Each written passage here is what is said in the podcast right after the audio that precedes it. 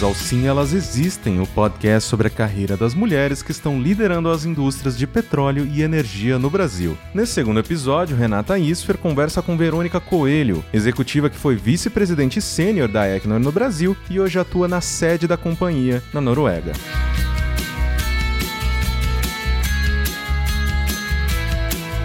Bem-vindos todos ao nosso segundo podcast Sim, Elas Existem. Aqui é Renata Isfer, que criei esse projeto junto com a Agnes da Costa. E agora temos a parceria aqui do EPBR, que tem dado total apoio a todo esse tema aí de equidade de gênero e está conosco nesse projeto. Junto comigo hoje aqui, então, tá a Verônica Coelho. Quer se apresentar, Verônica, por favor? Primeiro de tudo, queria dar bom dia e os parabéns para você que teve essa iniciativa aí ano passado e foi super bem sucedida aí. Dizer que, inclusive, fiquei super orgulhosa de ter meu nome e o nome de outras pessoas da Equinor também na sua lista. Então, parabéns. Foi uma excelente iniciativa, realmente. Verônica Coelho, sou Senior Vice President na Equinor, hoje responsável pela área de estratégia e gerenciamento de portfólio da empresa aqui no Brasil. E me conta uma coisa, eu sei que você veio, era uma menina do interior que veio e hoje tá aí super poderosa na Equinor. Conte um pouquinho pra gente aí do que foi essa tua história. É, eu sou uma daqueles típicos casos assim de quem vem pra cidade para estudar e trabalhar. Né? Saí do interior do Rio de Janeiro, que dentro do Rio de Janeiro eu acho que é a região mais pobre do Rio de Janeiro, é lá a região noroeste do estado. E estudei lá em,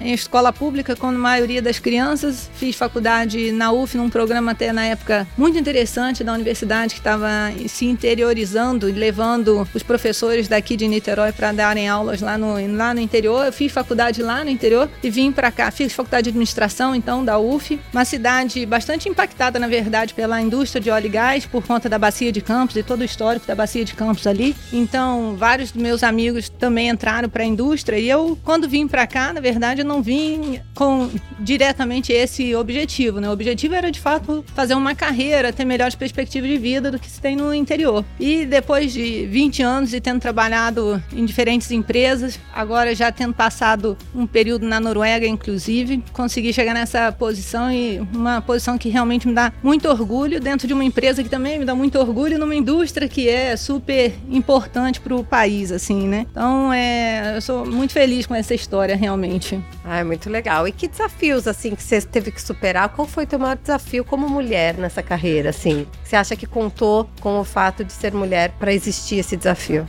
É, Renato, quando eu vim para o Rio, logo depois da faculdade, eu entrei de trainee numa empresa de auditoria. E as empresas de auditoria são ou eram, na verdade, final da década de 90, ainda um ambiente muito machista. Assim como, vamos admitir, é a indústria de óleo e gás ainda, né?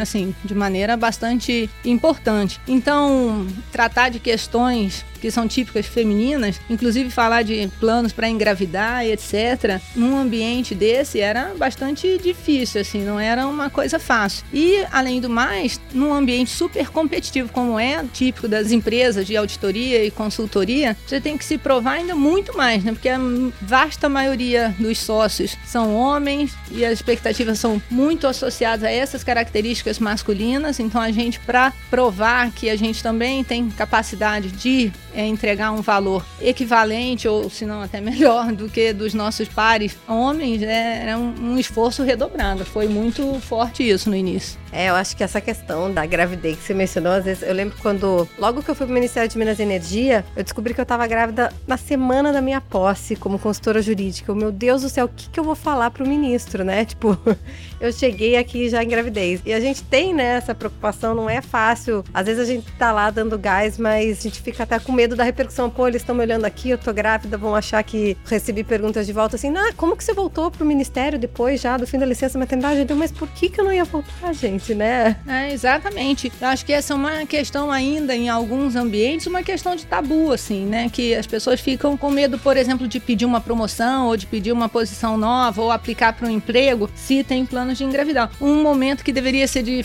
felicidade, né, se torna um momento de tensão, um momento de preocupação, o que tá tudo errado, né? Na Equinor, por exemplo, posso falar um pouquinho aqui que a gente tem já vários casos em que a candidata aplicando para vaga e claramente estava super bem colocada, veio com toda a preocupação, cheia de dedos falar pra gente que a gente, né, que estava grávida ou que estava com plano de engravidar, etc. E assim, a decisão sempre é falada abertamente que a despeito disso. Primeiro, você não tem nem que falar isso pra gente. Dois, qualquer decisão decisão ela é uma decisão de longo prazo, muito maior do que só os próximos 8, 10 meses, sei lá, da sua vida e da nossa vida, né? Então, já vários casos a gente contratou a pessoa estando grávida e com garantia de toda a licença maternidade sem qualquer questionamento. Oh, fantástico. Uma coisa isso. até interessante agora também é para equilibrar isso e não deixar que seja um peso assim que as mulheres carregam. Lá dentro da Equinor a gente agora no mundo inteiro, então a despeito do país onde a gente está operando, todas as mulheres e os homens que tenham filhos têm direito a uma licença maternidade ou paternidade mínima de quatro meses. Se a legislação do país não garantir os pelo menos quatro meses, a gente garante pelo menos quatro meses, inclusive para os homens. Inclusive, nossa, isso é fantástico, porque daí você tira justamente, ah, não vou contratar mulher porque mulher sai, o homem sempre Exatamente. fica. É genial. Aliás, acho que a Equinor, até pela cultura da Noruega, que cá entre nós é, é muito avançada, né? Vocês vêm com isso que é muito legal. Me conta mais um pouco de, porque eu tive recentemente lá no programa We, né, Women at Equinor. Sei que vocês têm um programa bem bacana assim para promover equidade de gênero. Se você puder me contar um pouquinho mais? É, de fato, isso é uma, um tema super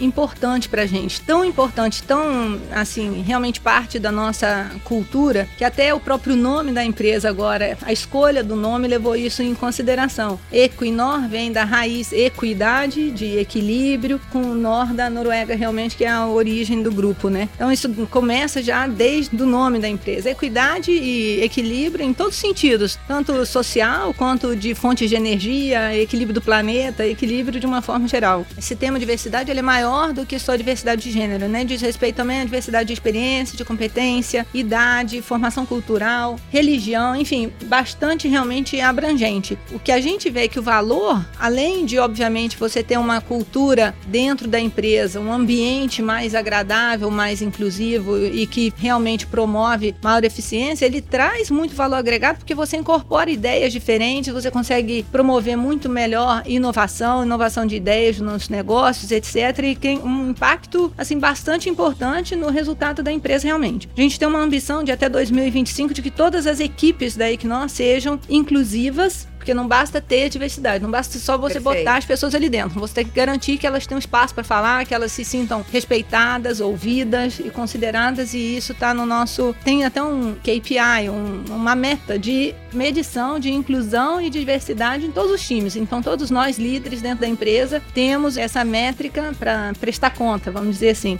E o I parte disso que a gente tem feito, então, é apoiar grupos que queiram se organizar dentro da empresa para trocar experiências, enfim, para defender ali as suas questões, né, seus pontos de vista e tal. Então, a gente já tem vários. O I é um deles, mas também tem mais ligados a questões de LGBT e, e também agora tem outros mais de etnia também estão se formando. Tem bastante atividade, assim, bastante apoio de todos os nossos funcionários, assim, de uma forma geral. Recentemente eu li um estudo da McKinsey mostrando justamente justamente como a diversidade ela traz inclusive mais rentabilidade para as empresas, justamente por tudo isso que você falou, da maior número de pontos de vista que você pode ter, de vivências que trazem soluções diferentes, às vezes algo que alguém não vê e outra pessoa consegue ver, né? Se você colocar, por exemplo, cinco homens de 50 anos, brancos, vindos de São Paulo, para solucionar um problema, eles provavelmente chegarão na mesma solução. Se você pegar um do Nordeste, um uma do Sul, um mais novo, um mais velho, branco, negro, mulher, homem, você acaba tendo diferentes diferentes backgrounds que trazem novas ideias, né? Então isso é genial e é algo que o mundo está começando a abrir os olhos. Muitas empresas têm trabalhado nisso, mas eu acho que a Equinor é um grande exemplo a ser seguido. E por que, que uma mulher hoje nova que está começando a carreira deveria olhar para a indústria do petróleo e pensar, puxa, eu quero trabalhar nesse setor? Indústria do petróleo não, né? Indústria de energia, né? Vocês têm trabalhado muito também com essa questão de se tornar uma empresa de energia. Pode dar uma dica assim, por que que eu vou para lá? Porque é importante a gente captar esses talentos. Bom, primeiro porque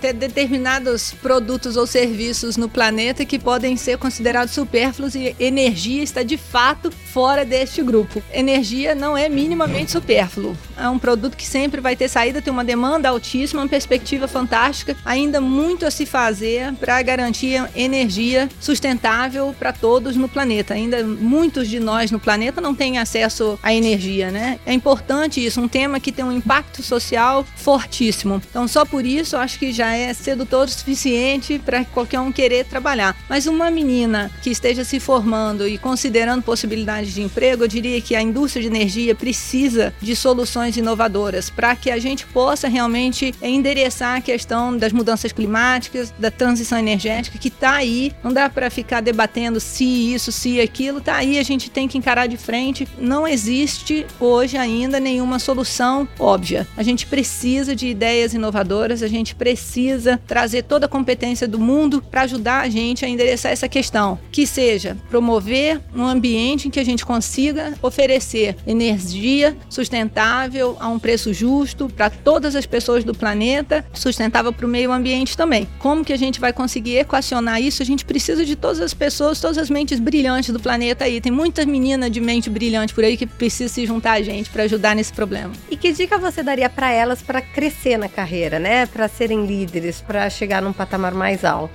Olha, eu acho que ser ambiciosa, saber que você é capaz, não tem que saber todas as respostas antes de querer buscar algo a mais ou buscar uma posição. Tenha coragem, não tenha medo. Na maior parte das vezes, seja homem, seja mulher, seja o que for, longe de estar 100% preparado para assumir uma posição antes de assumir. Sair da zona de conforto Saia. justamente é como você cresce, né? coragem, né? Coragem, exatamente. Coragem, não tenha medo. Vai, encara, vai em frente, tenha coragem. As coisas, as soluções para a vida, assim, tô pensando mais no, do ponto de vista até pessoal, assim, né? A gente vai encontrando as soluções. Mantenha sua mente aberta, esteja aberta a conversar e buscar soluções com todas as pessoas, aprender sempre. Acho que aprender, tá sempre disposto a aprender e coragem para fazer. Essa é, acho que é a minha melhor dica. É a que eu dou para minha filha. Excelente. E me conte então para a gente mostrar aí o que, que é o trabalho que vocês estão fazendo na Equinor, qual é a visão que vocês estão vendo da empresa no papel do futuro, aí da energia, do futuro da indústria do petróleo.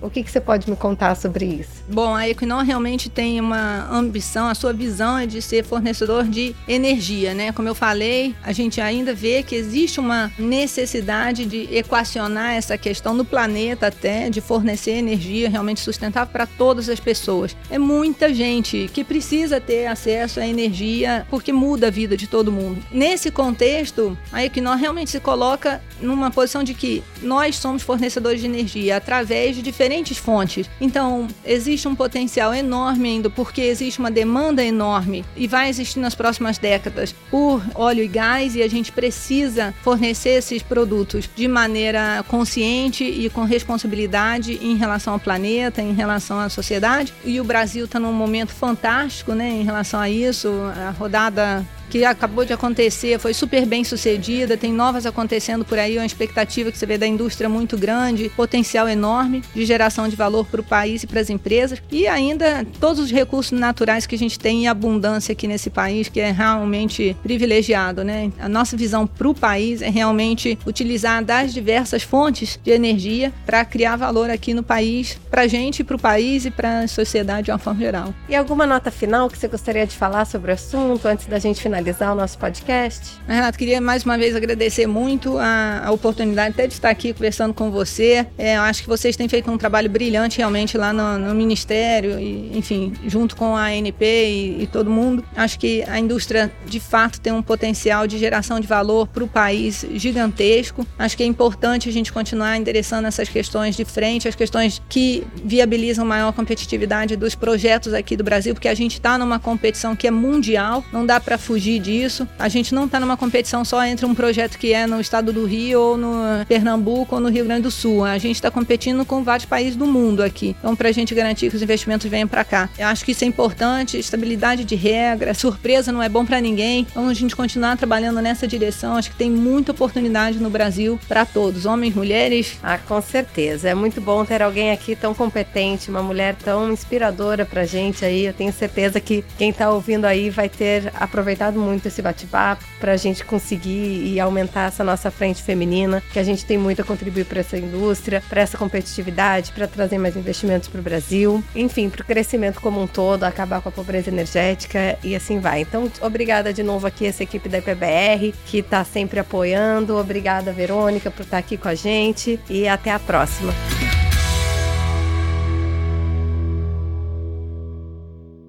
A locução foi deste que vos fala Caio Corraine, a arte de capa é de Camila Smith. O Sim, Elas Existem é uma produção da agência EPBR. Nossos programas e entrevistas estão disponíveis no iTunes, Spotify e em todos os agregadores de podcast.